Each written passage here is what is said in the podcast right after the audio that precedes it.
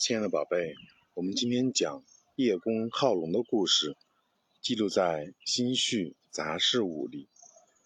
很久以前，有一个人名叫叶公，他很喜欢龙，简直到了痴迷的程度。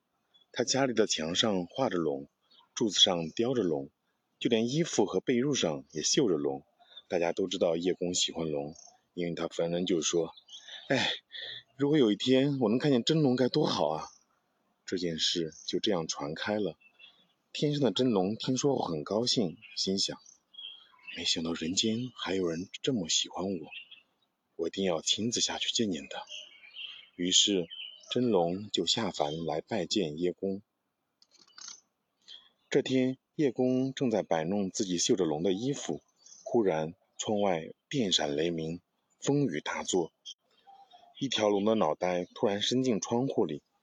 叶公顿时吓得魂飞魄散，脸色铁青，狼狈地钻到桌子底下。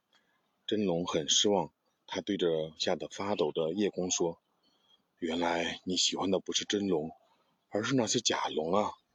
说罢，真龙头也不回地飞回天上去了。通过这个小故事，我们明白什么道理呢？